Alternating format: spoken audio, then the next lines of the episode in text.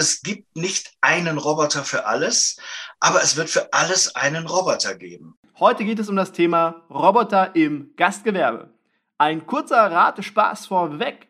Was glaubt ihr, wie viele Roboter 2025 im Gastgewerbe tätig sein werden? Die Auflösung gibt es hier in der Folge von meinem Interviewgast Rainer.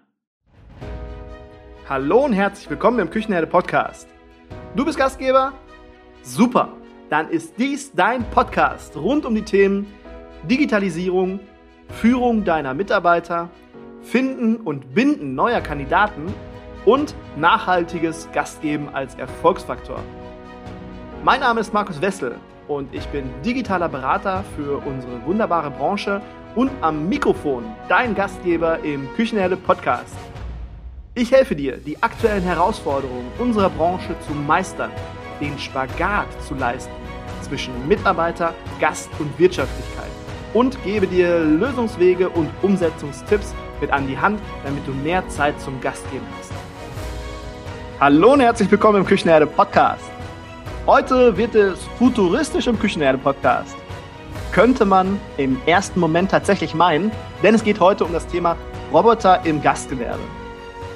Das hat aber eigentlich gar nicht mehr so viel mit futuristisch oder Science-Fiction sein zu tun, denn sie sind schon längst angekommen bei uns im Gastgewerbe.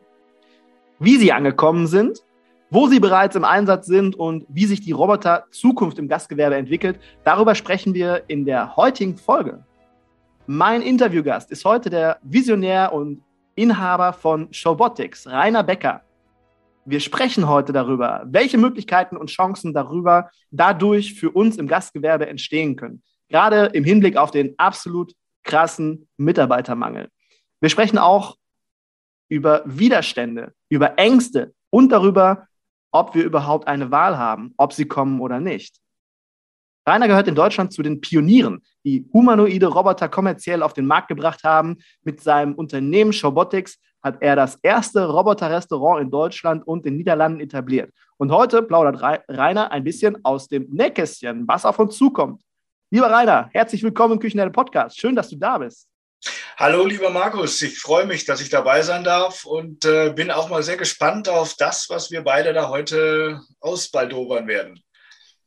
Ja, die, die Roboterreise. Wo geht die Roboterreise hin? Das ist jetzt so, so meine erste Frage an dich. Was kommt an Robotern unweigerlich auf uns im Gastgewerbe zu? Ich glaube, man muss das Ganze tatsächlich sogar abkoppeln vom Gastgewerbe und trotzdem gilt die Antwort, die ich jetzt gebe, für das Gastgewerbe grundsätzlich. Der Punkt ist, man darf die Roboter gar nicht in, in, in, in den einzelnen Branchen oder Sparten sehen, sondern das ist etwas, was wir schon immer getan haben und wo wir gesehen haben, da entsteht auch der größte Nutzen und da haben wir den geringsten Widerstand. Man muss die Geschichte vom Prozess sehen.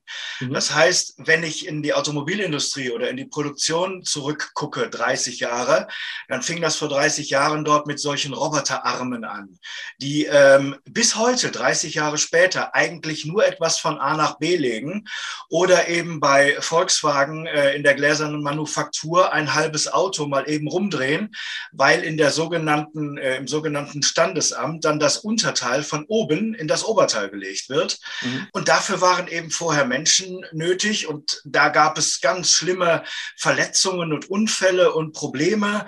Und da gab es auch die meisten Probleme in der Qualität und Haltbarkeit, wenn dort nicht richtig gearbeitet wurde. Und wenn ich das jetzt mal von den Menschen abkoppel, dann sind wir wieder rein beim Prozess.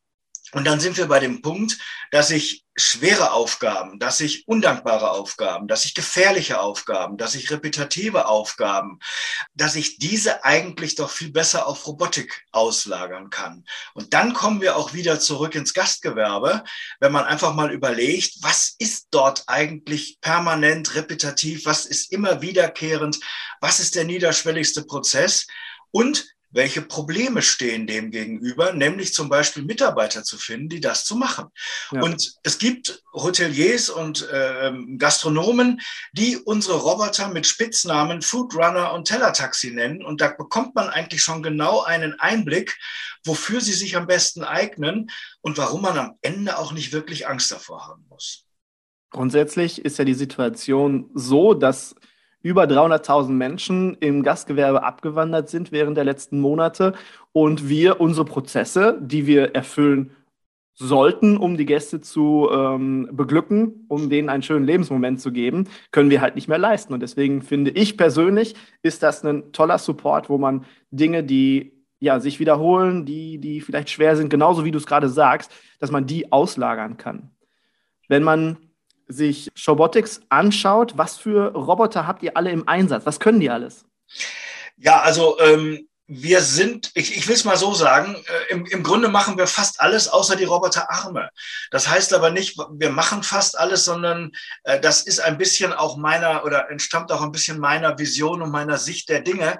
Äh, ich habe vor vielen Jahren für mich erkannt, es gibt nicht einen Roboter für alles, aber es wird für alles einen Roboter geben. Pepper den kennen sehr viele. Das ist so ein humanoider Roboter, 1,20 groß, weiß, ein tolles, mhm. äh, toller Kopf mit Kulleraugen. Der hat Arme, der hat fünf filigrane, äh, filigrane Finger an den Händen. Im Restaurant oder in, in der Hotellerie sehe ich die gar nicht so sehr weit vorne, weil das sind Punkte, die müssen da gar nicht durch Robotik gele gelebt werden. Ein weiterer Punkt sind aber bei uns die mobilen Roboter. Das sind Lieferroboter. Und Lieferroboter können zum einen Essen und Trinken in bestimmte Bereiche oder sogar an den Tisch bringen, je nach Gastronomietyp. Wir haben aber auch Lieferroboter, die einfach nur bis zu 80 Kilo dreckiges Geschirr und Besteck vom Gastraum zur Spülküche bringen. Und da ist es wichtig, wie die bedient werden, weil in der Spülküche vielleicht auch Menschen sind, die nicht unbedingt ein Tablet verstehen und die deutsche Sprache beherrschen. Mhm. Und dann ist es wichtig, dass vom Prozess her so ein Roboter durch eine Geste gesteuert wird, indem ich einfach mit der Hand oder dem Arm darüber streiche und schon weiß der Roboter, was er tun muss. Ganz, ganz wichtig für die Akzeptanz und damit für den Einsatz. Oder wir haben in der Hotellerie Gastronomie ganz stark das Thema Reinigungsroboter. Ob das Wischreinigung, Saugreinigung ist, ob das Desinfektion ist. Das sind gerade in der Pandemie neue Prozesse, die jetzt viel intensiver dazugekommen ist. Leider sind aber nicht die Leute mit dazugekommen, die das machen können. Also mhm. muss ich doch die wenigen bestehenden Leute in den anderen Prozessen entlasten, damit sie diese neuen Dinge wie Desinfektion und so weiter dann auch sorgfältig und gewissenhaft betreiben können. Und als letztes haben wir so einen Punkt, das ist die mobile Service-Robotik.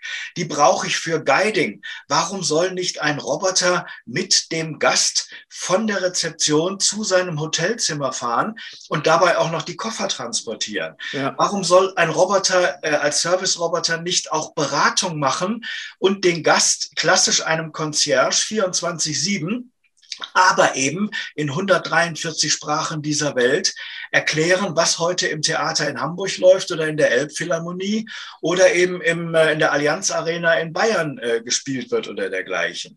Warum soll ein Roboter, ein Service-Roboter nicht für Promotion-Zwecke ein, äh, genutzt werden und dabei noch zusätzliche andere Funktionen erfüllen an der hm. Stelle? Mhm. Warum soll ein Roboter nicht auch, äh, ein solcher Service-Roboter nicht benutzt werden für Telepräsenz oder für das ganze Thema IoT? Wir haben in einem speziellen Bereich, wenn es um den Neubau von Hotels und Hotelzimmer geht, mittlerweile die Anforderungen, dass die Roboter mich begleiten und ich auf dem Roboter im gesamten, sozusagen die gesamte Hotelsteuerung habe und eingreifen kann bis hin zu Telepräsenz, um mich mit meinem Kollegen abzustimmen, damit ich dem an, ansagen kann, was zu tun ist, mhm. ohne dass ich da ewige Wege zurücklaufen muss oder zurücklegen muss. Und das sind einfach mal Dinge, das sind Dinge, die Shobotics macht und äh, warum wir sagen, es gibt nicht einen Roboter für alles, aber für alles einen Roboter. Also ein Riesenblumenstrauß, mhm. aber wir kommen vom Prozess und suchen dann aus, welcher Roboter eignet sich überhaupt, diesen Prozess abzubilden. Da sind auf jeden Fall clevere Sachen mit bei. Und was auch noch zusätzlich clever ist, nehmen wir mal an, ich habe jetzt einen Guide bei mir im Restaurant oder im Hotel oder vielleicht einen Service-Roboter, der Teller oder Getränke bringt oder schmutziges Geschirr abholt, wie auch immer. Das sind ja Sachen, die sind noch nicht so alltäglich. Das ist ja auch ein Punkt, das ist kostenloses Marketing für mich, weil die Leute, die werden das definitiv fotografieren, die werden das zu Hause erzählen, die werden das auf Instagram teilen, in den sozialen Medien insgesamt. Also ist es jetzt noch ein ähm, Marketing-Effekt über die Prozesse, die mir abgenommen werden, hinaus. Definitiv. Also ähm, das kann ich zu 100 Prozent bestätigen. alle Hoteliers und Gastronomen, wo ich Roboter in, äh, zum Einsatz gebracht habe, äh, sagen mir neben vielen, vielen anderen Vorteilen, dieser Kundenfängereffekt, gerade über die, das virale Marketing in den sozialen Medien, ist ein wahnsinniger Bringer. Da kommen tatsächlich äh, heute Leute in mein Restaurant und bestellen tatsächlich noch ein Bier oder ein Cocktail mehr, weil ja. sie genau diese Lieferfahrt dann auf Video aufnehmen und dann in den sozialen Medien posten. Und die sind am nächsten Tag schon wieder da und haben noch zehn Freunde im Schlepp, weil die denen das zeigen wollen, wie geil das ist, dass sie vom Roboter bedient worden sind. Mhm. Und da multipliziert sich das oder potenziert sich das exponentielles Wachstum ist ja gerade ein Begriff, der durch die Pandemie sehr bekannt ist. Das potenziert sich also tatsächlich ins Unermessliche. Und ich habe viele Hoteliers und Gastronomen, die sogar über die sozialen Medien Wettbewerbe mit Gutscheinen ausloben, indem, in, indem sie sagen, wir suchen einen Namen für unseren neuen Mitarbeiter. Oder äh, was können Sie sich vorstellen, kann er machen? Das heißt, sie beziehen äh, ihre Kundschaft oder ihre kommende Kundschaft ein und äh, haben eben zwei Effekte. Die Leute kommen wegen der Roboter und da gibt es äh, auch bei Google Bewertungen bei unseren Roboter-Restaurants sehen wir das permanent. Ähm, ist das ein ganz wesentlicher Grund, warum Leute da hinkommen? Natürlich muss alles andere auch stimmen. Da müssen wir nicht drüber reden. Klar. Ich kann jetzt nicht auf einmal in der Qualität meiner Speisen oder Getränke oder im Service schlechter werden.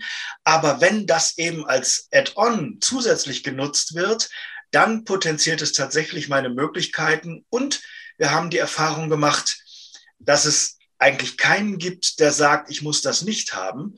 Und trotzdem entwickeln wir Konzepte mit der Gastronomie und Hotellerie, wo es natürlich auch gerne roboterfreie Zonen gibt, weil manchmal auch der Roboter durchaus befremdlich sein kann. Und dann mhm. muss ich auch das bieten. Also Wichtig ist, man muss das ganze Thema als zusätzliches Angebot verstehen und nicht als Dogma, entweder ja. oder, sondern immer als sowohl als auch. Und dann kann man das sehr, sehr, sehr erfolgreich für sich äh, nutzen. Wie sind denn so die Reaktionen der Gäste aus dem äh, Roboterrestaurant? Was sagen die so und ähm, was sagen die Mitarbeiter? Weil es geht ja auch um Ängste. Also zum einen, was sagen die Gäste, wie ist die Reaktion und die Mitarbeiter, die vielleicht vorher ein paar Ängste verspürt haben oder Widerstände? Ich fange mal mit den Gästen an. Es gibt eine ganz interessante Dreiteilung, die wir schon seit äh, langem auch mit, dem, mit den humanoiden Robotern feststellen. Und die Dreiteilung sieht so aus. So die Menschen bis 2025 sind 100 Prozent dabei. Man könnte fast meinen, dass die das sogar voraussetzen und erwarten. Für die ist das irgendwie nichts Besonderes und trotzdem äh, finden die es gut und unterstützen das. Dann gibt es eine ganz interessante große Gruppe, so ab 50, 55.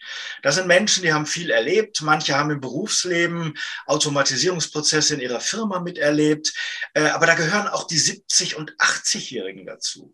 Und die sind total begeistert und die fragen, ob sie den mit nach Hause nehmen können, weil er auch den Müll rausbringen kann. Also es sind interessante Gedanken, die in denen vorgehen. Was ich meine ist, die haben keine Angst und sie unterstützen das. Sie wissen, das ist die Zukunft. Sie erkennen, das ist für ihre Enkel gut, weil das das sind dann auch die Kooperationspartner in den zukünftigen Jobs. Mhm. Und das haben die verstanden. Äh, ich für mich habe so ein bisschen daraus abgeleitet, naja, die Älteren haben auch nicht mehr ganz so viel Angst vor ihrer Zukunft und darum können die das vielleicht etwas gelassener nehmen. Die dritte Gruppe ist die dazwischen, 25 bis 50. Und da erleben wir erstmal eine natürliche Distanz. Die bleiben erstmal zehn Meter vom Roboter entfernt stehen. Die gucken sich das auch erstmal drei, vier, fünf, sechs Minuten an. Im Restaurant, ich lache mich immer wieder schlapp, sind es genau diese 25 bis 55-Jährigen, die viermal in den Weg springen, wenn der Roboter kommt, weil sie gucken wollen, ob der wirklich stehen bleibt. Und erst nach dem vierten Mal glauben sie, dass es kein Zufall ist, sondern dass es Können ist. So nach dem Motto, äh, immer Glück ist Können. Und ähm, das ist interessant, diese, diese natürliche menschliche Skepsis. Und jetzt kann ich da auch den Schwenk zu den Mitarbeitern finden. Genau in dieser Altersgruppe 25 bis 55 sind natürlich auch die Jobängste da. Und äh, da ist es dann wichtig, dass die Leute aber doch sehr schnell erkennen, dass so ein Roboter, tja, Kollege sein kann, kollaborativ ist, dass er den Menschen eben unterstützt. Und auf einmal, wenn die Gäste ihren Vorteil erkennen, dass nämlich ein Achtertisch mit einer Roboterlieferung komplett gleichzeitig das Essen bekommt und man dafür nicht zwei oder drei Kellner braucht oder einen Hauptkellner und zwei Service- oder Hilfskellner, sondern der Kellner eben dann vom Roboter acht Menüs direkt am Tisch verteilen kann und trotzdem der Kontakt zum Kellner da ist, mhm. dann merkt man auch auf einmal, hey, der Mensch wird ja weiter gebraucht. Denn am Roboter kann ich mich nicht beschweren und sagen, ich wollte doch Mayo statt Ketchup, um mal einfach bei dem Beispiel zu bleiben. Aber äh, natürlich kann ich, äh, kann ich, wenn der, wenn der Kellner natürlich noch am Tisch ist, mit dem weiterhin mein Gespräch führen. Und dann kommen wir zur nächsten wichtigen Situation, ähm, dann auch zur Akzeptanz beim Personal. Der Kellner merkt sehr deutlich, dass er immer noch die Hauptrolle spielt und das wichtigste, ähm, ähm der wichtigste Moment in, dem Gesam in der gesamten Situation ist, nämlich indem er die Kommunikation zum Gast hält, indem er ein Witzchen macht oder indem er auch für Fragen oder Rückfragen zur Verfügung steht. Und dann sagen uns die Kellner, das ist geil, wir können endlich das tun, warum wir diesen Job gemacht haben, nämlich Menschen zu bedienen, ja. nicht mit leeren Tellern zwischen den Räumen rumzulaufen und so weiter. Oder weil es am Pass Bing macht, zu wissen, oh, ich muss jetzt meinen Gast hier abbrechen, ich muss das Schnitzel holen, damit es heiß zum Tisch kommt. Und dann fällt auch ganz, ganz schnell beim Personal die Angst weg, dass Roboter äh, Jobkiller sind, denn eigentlich merken sie, sie äh, sorgen dafür, dass ihr Job weiterhin wertgeschätzt wird, denn mhm. es wird auch als Wertschätzung des äh, Gastronoms an das Personal gesehen. Und sie sehen, sie können durch einen guten Job am Kunden viel mehr Trinkgeld machen. Und sie sehen, weil es eben eine spektakuläre Situation im Restaurant ist, dass der Kunde mehr Umsatz macht. Und mhm. auch das macht sich natürlich positiv auf, auf, aufmerksam. Also hier würde ich ganz klar sagen, eine absolute Win-Win-Win-Situation für Gastronomen, für Personal und für die Gäste. Und du sagst gerade jetzt was ganz, ganz Wichtiges zum Thema Wertschätzung der eigenen Arbeit. Viele, die im Gastgewerbe arbeiten, sehen oft, wenn sie im Service arbeiten, die Sache an sich.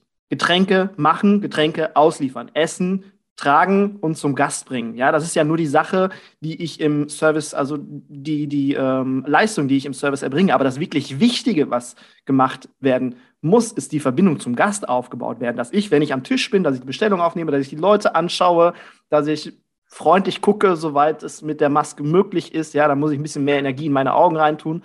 Aber so baue ich diese Verbindung zum Gast auf und nicht dadurch, dass ich dem Getränke und Essen bringe. Das ist eine Sache, das ist eine, eine, eine Basiserwartung des Gastes. Und so habe ich halt die Möglichkeit, wenn ich diese Prozesse, Teller zum Tisch bringen, nicht mehr so intensiv machen muss, dann habe ich mehr Möglichkeiten, diese Verbindung aufzubauen, aufrechtzuerhalten. Und äh, was man auch nicht vergessen darf, man sollte so einen Service-Roboter nicht nur als Arbeitskollegen sehen, sondern auch als Arbeitsmittel, weil schwere Aufgaben werden dann halt abgenommen, wie du es vorhin schon gesagt hattest. Und wenn ich am Abend dann auf einmal vier Kilometer weniger in den Beinen habe, ja, dann sage ich auch Dankeschön, weil die kann ich am nächsten Tag vielleicht aufs Laufband und kann ein bisschen Sport machen und kann was Gesundes machen.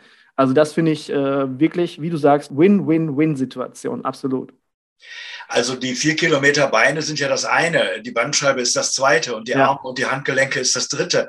Ähm, und wenn man dann auch noch, weil man eben einen mega Job macht, auch mal ins Schwitzen kommt, ist das unangenehm, wenn man am, Gast steht. Und dann gibt es noch die nächsten Punkte, dass äh, ähm, ich natürlich auch ganz anders operieren kann, wenn ich ständig im Gast bin. Also ich kenne das von mir selber. Ich gehe in ein Restaurant, habe einen wunderschönen Abend, habe ein fantastisches Essen gegessen äh, und dann möchte ich zahlen. Und spätestens, wenn ich das vierte Mal den Kellner rufe, hallo, denken Sie an mich, ich wollte zahlen, ist mein Abend versaut. Und wenn ich jetzt mal weiterdenke in der digitalen Welt, dann sitze ich vielleicht wirklich abends zu Hause auf der Couch und sage, ach, ich muss ja noch bei TripAdvisor meine Bewertung für das Restaurant abgeben.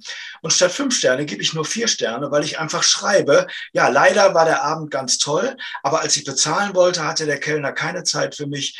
Der hatte dies und das und jenes zu tun. Wenn das demnächst besser wäre, dann gibt es auch fünf Sterne. Und mhm. das muss eben einfach nicht sein. Und da merkt man auch, wie hier die Dinge irgendwo wieder zusammenspielen an der Stelle. Und ich glaube, äh, das ist äh, schon etwas, was, wo man heute auch erkennen muss als Gastronom und als Hotelier, dass das Internet und das Virale Eben auch in einer Bewertung, die man so schnell und so leicht nicht aus dem Internet bekommt, durchaus ein Argument sein kann, diese Prozesse auf so eine Art und Weise zu entlasten und zu, zu, zu verbessern an der Stelle. Aus der Erkenntnis heraus, nämlich vom Prozess zu gucken, merkte ich dann, dass der Roboter am Ende Mittel zum Zweck ist. Und daher kommt im Grunde auch genau meine visionäre Vorstellung, der wird keine Jobs killen und der wird auch nicht die Weltherrschaft übernehmen. Da muss man auch keine Angst vor haben, denn wie du das eben richtig gesagt hast, in erster Linie ist es ein Arbeitsmittel. Und der Mensch ist seit Jahrtausenden bestrebt, eigentlich alles, was unangenehm, schwierig oder wiederkehrend ist, zu vereinfachen. Das war auch der Grund, warum er mal vor vier Millionen Jahren das Rad erfunden hat. Er war einfach das Schleppenleid. Und äh, darum finde ich es auch nicht verwerflich, wenn man sich heute mit Robotik beschäftigt und das pusht und nach vorne bringt, denn es wird unweigerlich kommen. Und da bringe ich immer das Beispiel, als Steve Jobs sich entschieden hat, ein iPhone zu machen 2005, 2006, hat er nicht die Welt gefragt, wollt ihr ein iPhone haben? Er hat es einfach gemacht und 2007, als er damit auf den Markt kam, hat man gemerkt, mit welchem durchschlagenden Erfolg. Und die, die sich das erstmal nicht leisten konnten, nennen wir es mal so, haben es dann eben zwei Jahre später gekauft. Und heute ist ein iPhone oder ein Smartphone das Normalste von der Welt. Und es gibt heute sogar, habe ich mir sagen lassen, ganz viele Menschen, die haben sogar zwei davon. Ich frage mich mhm. immer, warum. Äh, aber man hat ja zwei Ohren. Vielleicht kann man auch zweimal telefonieren. Und genauso sehe ich das eigentlich bei den Robotern. Es geht nicht darum, ob und äh, äh, ähm, wie viele und wer. Äh, und keiner fragt, äh, ob du sie haben willst der asiatische Markt ist so voll mit Anbietern von unterschiedlichsten Robotersystemen. Und die werden die Europäer und uns Deutschen nicht fragen, wollt ihr das und passt das mit eurer Datenschutzgrundverordnung und so weiter. Die bringen das Zeug gerade wie Sau auf den Markt, um es mal so zu sagen. Mhm. Ich äh, habe dazu ähm, mir ein paar äh, Zahlen äh, mal aufgeschrieben. Das ist irre. 2018 habe ich das erste Roboterrestaurant in Deutschland gemacht. In dem sind neun Roboter gefahren. Mhm. Das war exorbitant viel. Äh, 2020, also das war voriges Jahr, habe ich zehn weitere Roboter in Deutschland in den Markt gebracht. Und 2021, im zweiten Halbjahr, das war dieses Jahr, haben wir mittlerweile mit unseren Partnern 1000 Roboter in Deutschland in den Markt gebracht.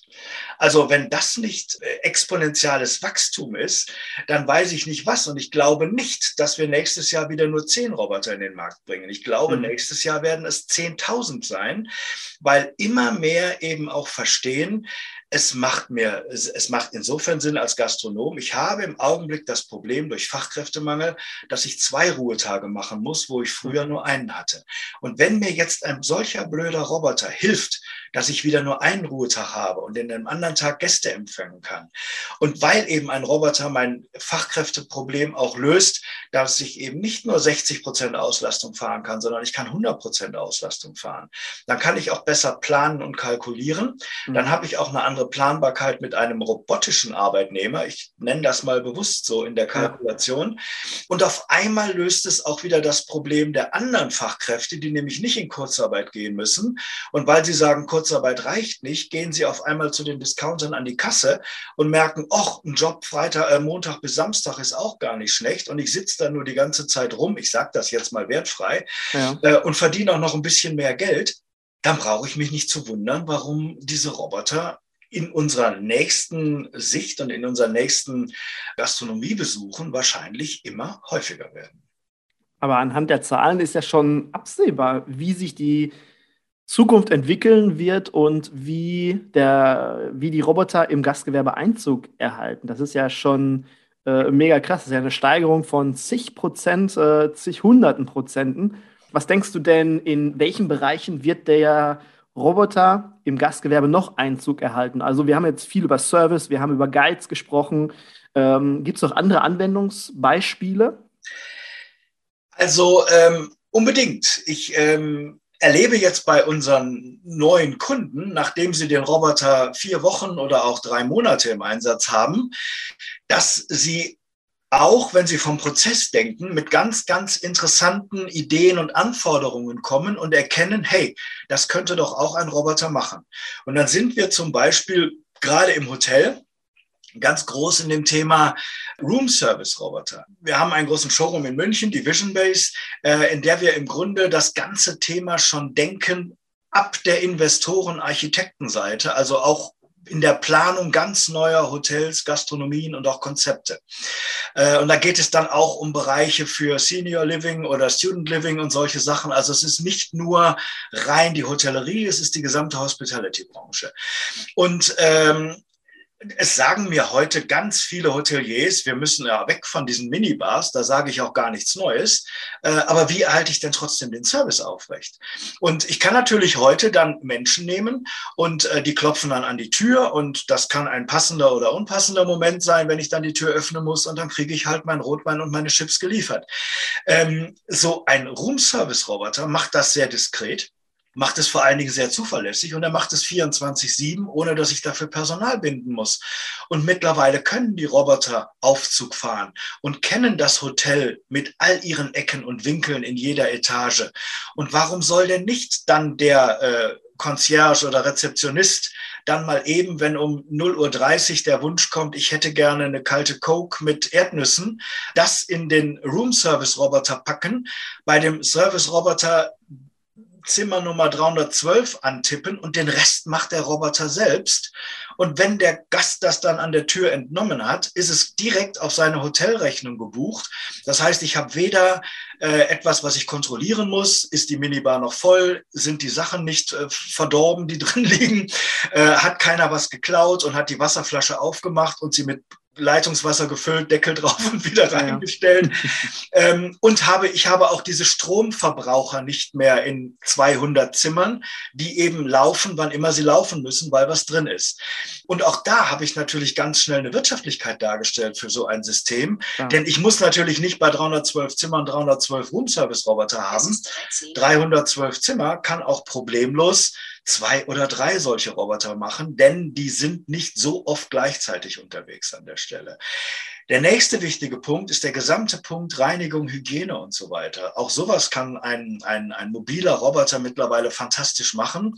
Ich kenne Forschungsprojekte, wo sogar äh, mobile Roboterarme, jetzt sind wir doch wieder bei den Roboterarmen, äh, vertikale Flächen reinigen, wie wir das als Mensch mit unseren Armen tun, indem zum mhm. Beispiel so ein Roboter einfach immer eine exakt gleiche Position einnimmt und dann weiß er, wie er den Spiegel zu reinigen hat. Mhm. Natürlich gibt es auch Fensterputzreiniger Fensterputzreiniger, Fensterputzroboter, Entschuldigung, Fensterputzreinigungsroboter ist ein schweres Wort, die ich äh, für, für äh, Spiegelflächen und sowas alles mittlerweile nutzen kann an der Stelle. Und äh, wir haben gerade was ganz Interessantes Neues und da bin ich natürlich in meinem Spieltrieb auch sehr geflasht. Es verbreiten sich immer mehr diese Barista-Roboter.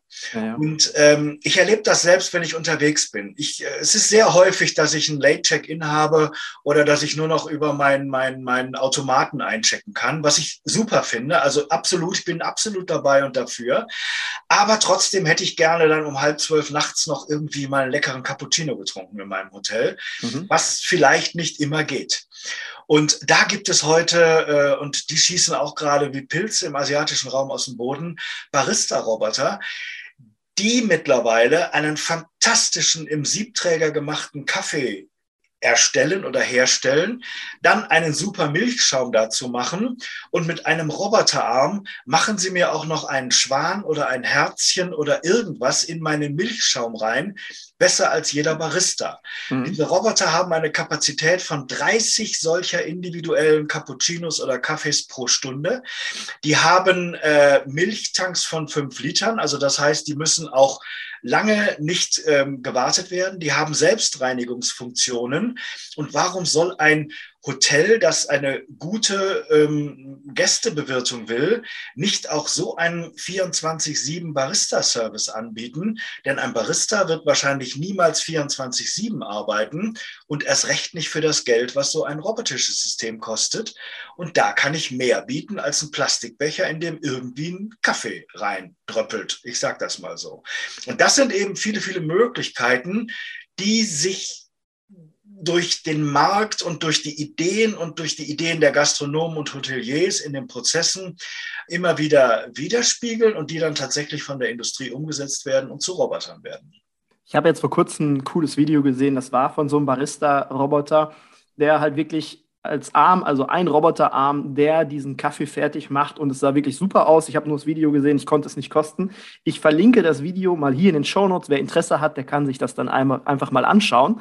Äh, wir verlinken auch in den Show Notes alle Kontaktmöglichkeiten, damit ihr Rainer erreichen könnt, dass ihr bei Showbotics schauen könnt. Also schaut auf jeden Fall mal in den Show Notes. Und du hast jetzt gerade eine ganz, ganz tolle Überleitung geschaffen für meine nächste Frage, weil es brennt mir auch auf den Nägeln, unter den Nägeln, auf den Nägeln. Ich lerne es aber auch nicht, dass ich in meinen Podcasts einfach mal diese Sprichwörter sein lassen sollte. Die kriege ich nämlich nie gebacken. Aber du weißt, was ich meine. Hast du mal äh, eine Hausnummer, wie, wie viel so ein Invest für so einen Roboter ist und wann sich der rechnet? Das, wann sich der rechnet, ist immer hypothetisch, aber ich habe natürlich äh, Informationen zu einem äh, Invest. Solche robotischen Systeme liegen je nachdem, welcher Hersteller, welche Technologie und welche Qualität in einer Range von ungefähr 6000 Euro bis ah, in der Spitze 20.000 Euro, wobei da fällt mir fast schon keiner ein, der 20.000 kostet. Mhm. Äh, das ist wirklich, wirklich weit, weit, weit, weit oben mit ganz speziellen äh, Anforderungen oder, oder, oder Funktionen. Ich mag es aber eigentlich überhaupt nicht, äh, das habe ich noch nie gemocht, von einem Preis zu sprechen. Ich denke, es ist viel, viel, viel wichtiger, von dem Wert zu sprechen. Und ich möchte das einfach mal runterbrechen. Im Durchschnitt kann ich einen solchen Service-Roboter in der Hotellerie Gastronomie für einen Preis von ungefähr 11.000 Euro zum Einsatz bringen. Nehmen wir mal einfach diese Größenordnung. Und jetzt mache ich etwas, was untypisch ist. Ich versuche mal diesen Roboter auf ein Jahr zu rechnen und zu amortisieren. Und keiner, der eine Maschine für 11.000 Euro kauft in seinem Hotel, egal ob das in, äh, für, die, für die Wäsche ist oder in, in, in der Küche ist oder was auch immer, amortisiert sich dieses Ding in einem Jahr. Die rechnen das auf drei, vier, fünf Jahre bezogen auf die Abschreibung. Ich mache es jetzt auf ein Jahr. Dann liegen wir bei 11.000 Euro Invest bei Kosten von ungefähr 900 Euro im Monat. Wir sind uns einig, ein Roboter kann 30 Tage im Monat, 24-7 arbeiten. Das heißt, wir sind bei 30 Euro Kosten pro Tag. Und wenn ich sage, am Tag arbeitet der nur 10 Stunden, und ich habe das in vielen Hotels. Der macht dann im Frühstück was, der macht im Mittag was, der macht im Abend-Lunchbereich was und manchmal macht er sogar noch als Showroboter tatsächlich die Show abends in der Bar. Dann arbeitet er zehn Stunden am Tag. Dann haben wir einen Stundenlohn auf ein Jahr gerechnet von drei Euro pro Stunde. Dafür habe ich ein zuverlässig immer funktionierendes System, das ich als Wertschätzung für meine Mitarbeiter einsetze, das ich als Umsatzgenerator oder Lead-Generator, nennen wir es wie wir wollen, bei den Gästen einsetzen kann, das mir eine sympathische Social-Media-Verbreitung äh, ermöglicht, das eben ein wahnsinniges Marketing-Tool ist an der Stelle für drei Euro Stundenlohn. Das mir nicht ausfällt, das nicht krank wird, das nicht auf Toilette muss, das nicht in die Raucherpause geht, das nicht morgens anruft und sagt, Chef, ich kann heute nicht, äh, ich habe Durchfall und der Chef weiß nicht, wie er Personaleinsatzplanung macht. Das Ding hat einen An-Aus-Knopf und wenn ich das Ding anmache, macht es das, was es machen soll. Wie ich also jetzt die drei Euro wieder jetzt umrechne auf, wann rechnet er sich bei mir, kann ich nicht sagen, wird aber jeder Gastronom und Hotelier für sich selber wissen. Ich glaube, jeder hat da schon deutlich, deutlich schlechtere Investitionen getätigt. Ja, natürlich. Das kommt ja dann ganz darauf an, wie ich den einsetze, wie lange ich den einsetze und ja, wie dann der Support für die Mitarbeiter ist. Aber selbst wenn es irgendwo 5 Euro sein sollten in der Stunde, denke ich, ähm, hat das schon einen absoluten Mehrwert. Hast du ja gerade alle genannt, brauche ich ja gar nicht nochmal aufzählen. Aber Denkst du denn, wenn man jetzt mal so fünf Jahre weiterschaut oder vielleicht zehn Jahre weiterschaut, dass wir in sämtlicher Gastronomie, Hotellerie, dass wir dann Robotern über den Weg laufen? Gute Frage.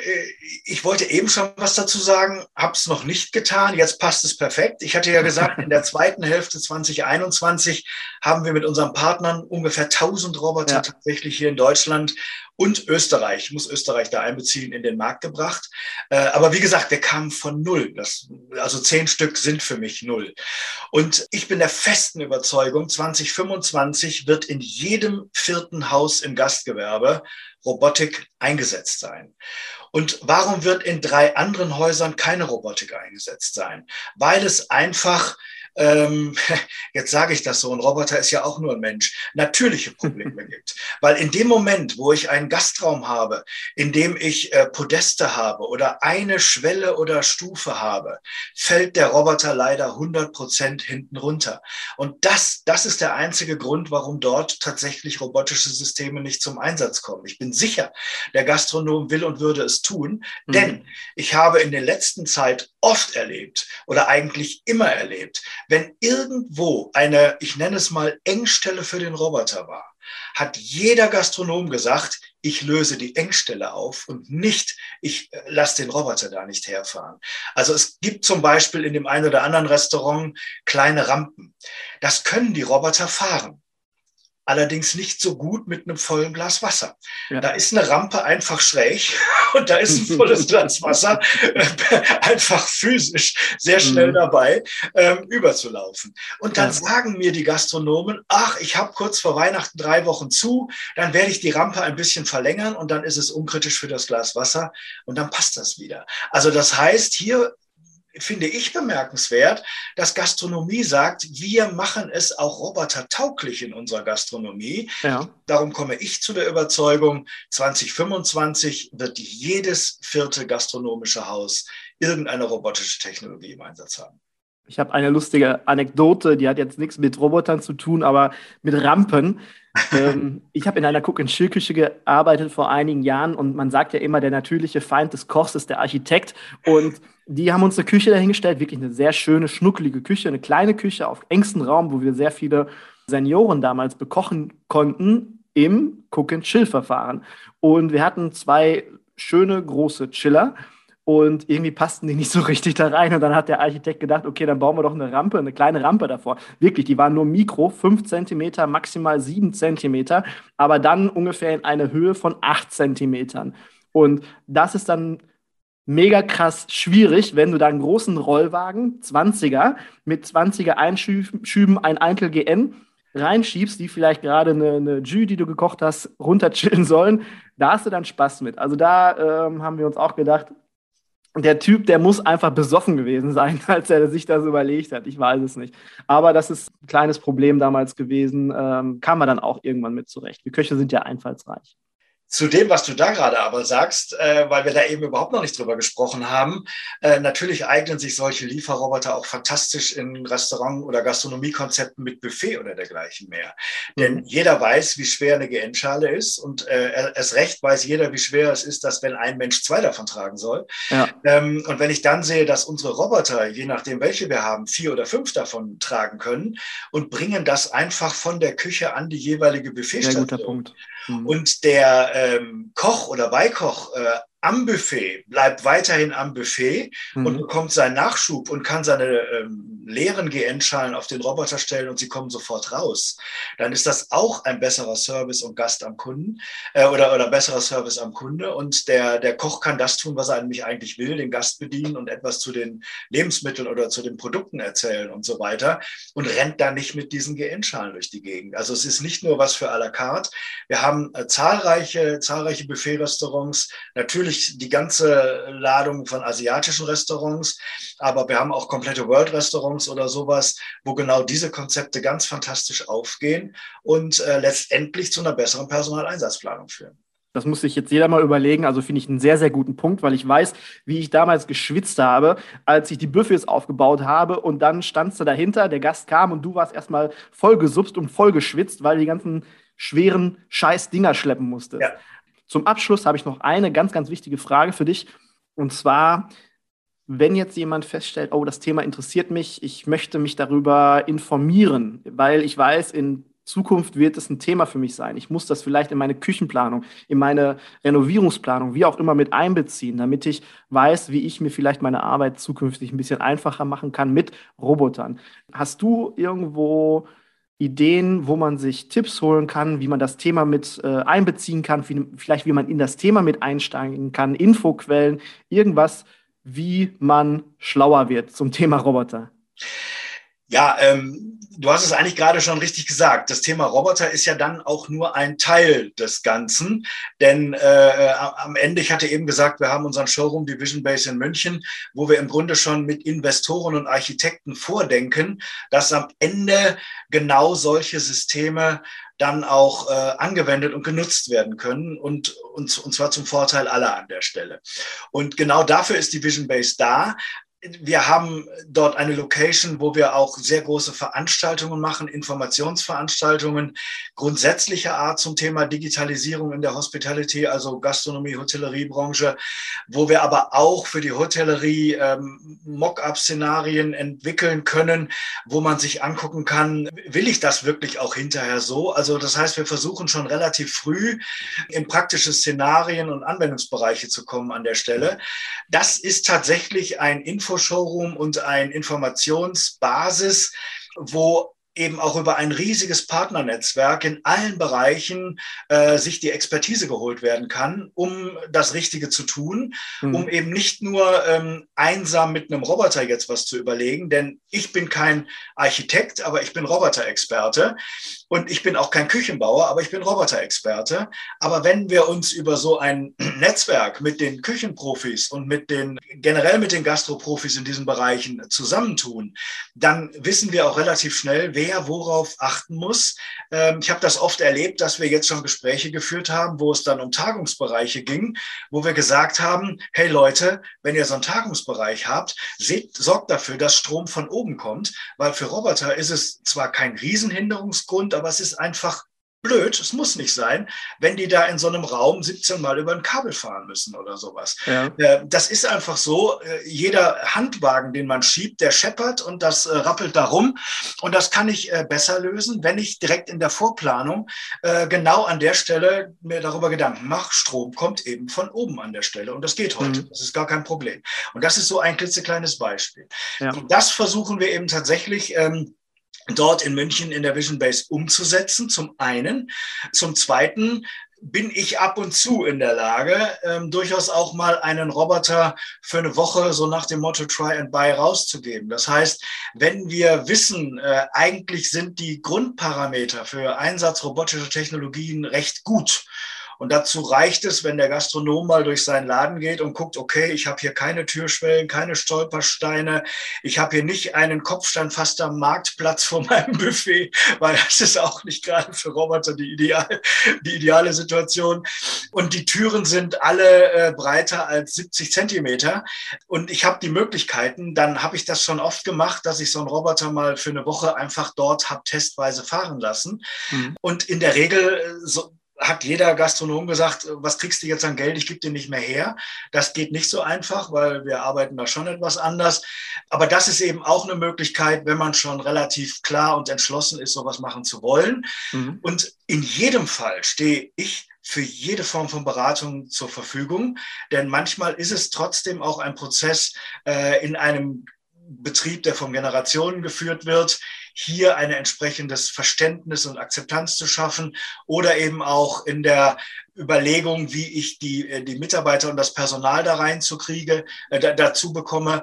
Und was für mich ganz wichtig ist an dieser Stelle zu sagen, nein, keiner in der Gastronomie muss jetzt Programmierer oder IT-Fachmann werden, um einen Service-Roboter von der Küche zu Tisch 14 zu schicken. Jeder, der mit dem Finger einen Strich auf ein Tablet ziehen kann, kann so einen Roboter bedienen. Also auch diese Angst muss man absolut nicht haben. Okay, wunderbar. Ich habe noch zwei Kleinigkeiten zum Abschluss. Zum einen, das Thema mit der Vision Base ist ein ganz, ganz interessantes und wichtiges Ding. Wenn ich mir überlege, als Hotelier oder Gastronom, es steht jetzt demnächst eine Änderung bei mir an. Ich muss renovieren, ich muss die Küche sanieren, wie auch immer. Also da stecke ich ja meistens viele, viele tausend Euro rein. Eine halbe ja. Million, eine Million unter Umständen. Und das ist eine ganze Menge Holz. Und dann tut es mir nicht weh, wenn ich weiß, so eine Investition kommt auf mich zu, dass ich dann einmal vielleicht nach München fahre und mir angucke, was für Ideen gibt es denn dort überhaupt? Was könnte ich integrieren? Dass ich mich mit dir unterhalte, als Roboterexperte, mit einem Architekten unterhalte, wie man das integrieren kann. Ja, das ist vielleicht mal eine Tagesreise, die man dann da macht und ein Termin. Aber das fällt für so eine große Investition nicht ins Gewicht. Und was man da für Impulse und für Ideen mit rauskriegen kann, ist einfach ein mega Mehrwert. Und zum Zweiten würde ich gerne sagen, äh, man hat ja die Möglichkeit, bei dir einen Termin zu buchen, um äh, mit dir ein Gespräch zu führen. Vielleicht, wenn man sagt, ich möchte gerne so einen Roboter mal testen, das würde ich gerne mal in Anspruch nehmen. Ich würde den Rainer gerne mal fragen, ob das funktioniert, aber ich weiß nicht, ob das bei mir passt. Vielleicht habe ich Kopfsteinpflaster vor der Tür oder irgendwelche anderen Sachen, wo ich jetzt vielleicht noch nicht dran denke. Dann hat man die Möglichkeit, bei dir einen Termin zu buchen, um einfach mal mit dir zu sprechen. Ist korrekt? Genau.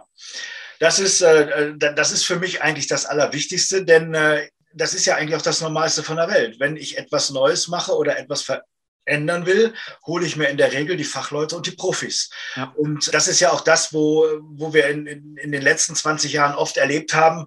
Äh, es reicht nicht, wenn der studierende Sohn meines Nachbarn mich da unterstützt.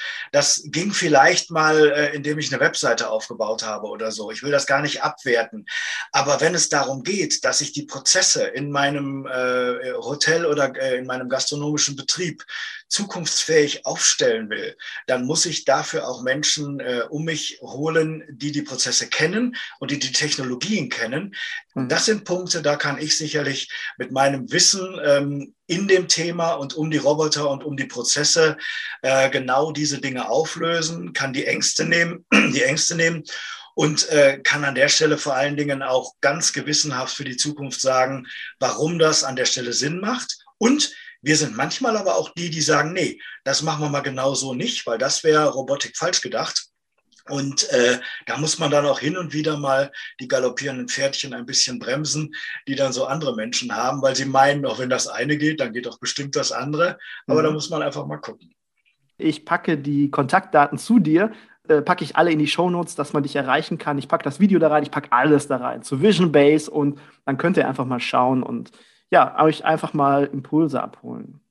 Mein lieber Rainer, das war ein mega Interview. Es hat mir super viel Spaß gemacht. Du hast, äh, ich habe heute eine ganze Menge gelernt und habe mich sehr auf das Interview heute gefreut und die Erwartungen wurden erfüllt und wir haben hier was richtig Tolles auf die Straße gebracht. Vielen lieben Dank für deine Zeit und deine Inhalte. Nicht dafür. Ich danke, dass ich äh, dieses Thema mal wieder etwas publik machen kann. Äh, für mich ist wichtig, ich habe die Menschen vor sechs, sieben Jahren in was das Thema Robotik angeht, in Versteher und Verdränger äh, geteilt. Wobei ich Verdränger für nichts Negatives halte, sondern ich sage einfach, ja, die Verdränger muss es geben. Gut, dass es sie gibt. Sie brauchen halt noch ein bisschen, bis sie Versteher werden, aus welchem Grund auch immer. Mhm. Und äh, ich mag auch den skeptischen und kritischen Dialog und die Auseinandersetzung mit dem Thema. Das gehört auch dazu. Und darum bin ich immer wieder froh, wenn ich in solchen Formaten, wie jetzt auch in deinem Format, äh, einfach mal meine Sicht der Dinge und vor allen Dingen meine Anekdoten und Nähkästchen-Geschichten erzählen kann. Denn das ist mir ganz wichtig, dass die Menschen merken, dass ich nicht irgendwie ein Theoretiker bin, der jetzt besessen ist von einer Idee, sondern dass ich eigentlich aus zurückliegenden Erfahrungen berichte und Erlebnissen, die ich hatte. Und die kann jeder für sich selber bewerten und wird dann sehr schnell wissen, ob er dazugehören kann, dazugehören will oder ob er einfach noch ein bisschen wartet und eben 2025 einer von jedem vierten Restaurant oder Hotel ist, mhm. was dann robotische Systeme einsetzen muss. Also, liebe Leute, lasst uns Versteher werden. Es hat mir sehr viel Freude gemacht und ich wünsche euch jetzt einen schönen Tag. Danke, dass ihr mit dabei gewesen seid, dass ihr uns eure Zeit geschenkt habt. Ich hoffe, euch hat die Podcast-Folge gefallen und würde sagen, wir hören uns dann in der nächsten Woche wieder. Dankeschön, macht Idiot. Ciao, ciao. Überleg dir doch einfach mal, spaßeshalber, auch wenn du nicht vorhast, dir einen Roboter zuzulegen. Erstens, welche Aufgaben wären relevant für dich, für dich individuell in deinem Betrieb? Vielleicht Geschirr abräumen, Teller wegbringen und so weiter. Schreib dir das einfach mal auf einen Zettel. Und zweitens, schreib dir daneben, wie viel Zeit du und deine Mitarbeiter aktuell für diesen Prozess brauchen. Also wirklich nur für diesen Prozess. Dann kannst du dir ausrechnen, weil du weißt, der Stundenlohn für den Roboter, der beträgt 3 Euro, wie viel du sparen könntest, beziehungsweise wie du deine Mitarbeiter entlasten könntest. Du könntest ja vielleicht die Ersparnis auch nutzen, um das Gehalt deiner Mitarbeiter einfach attraktiver zu gestalten. Wäre mal eine Idee.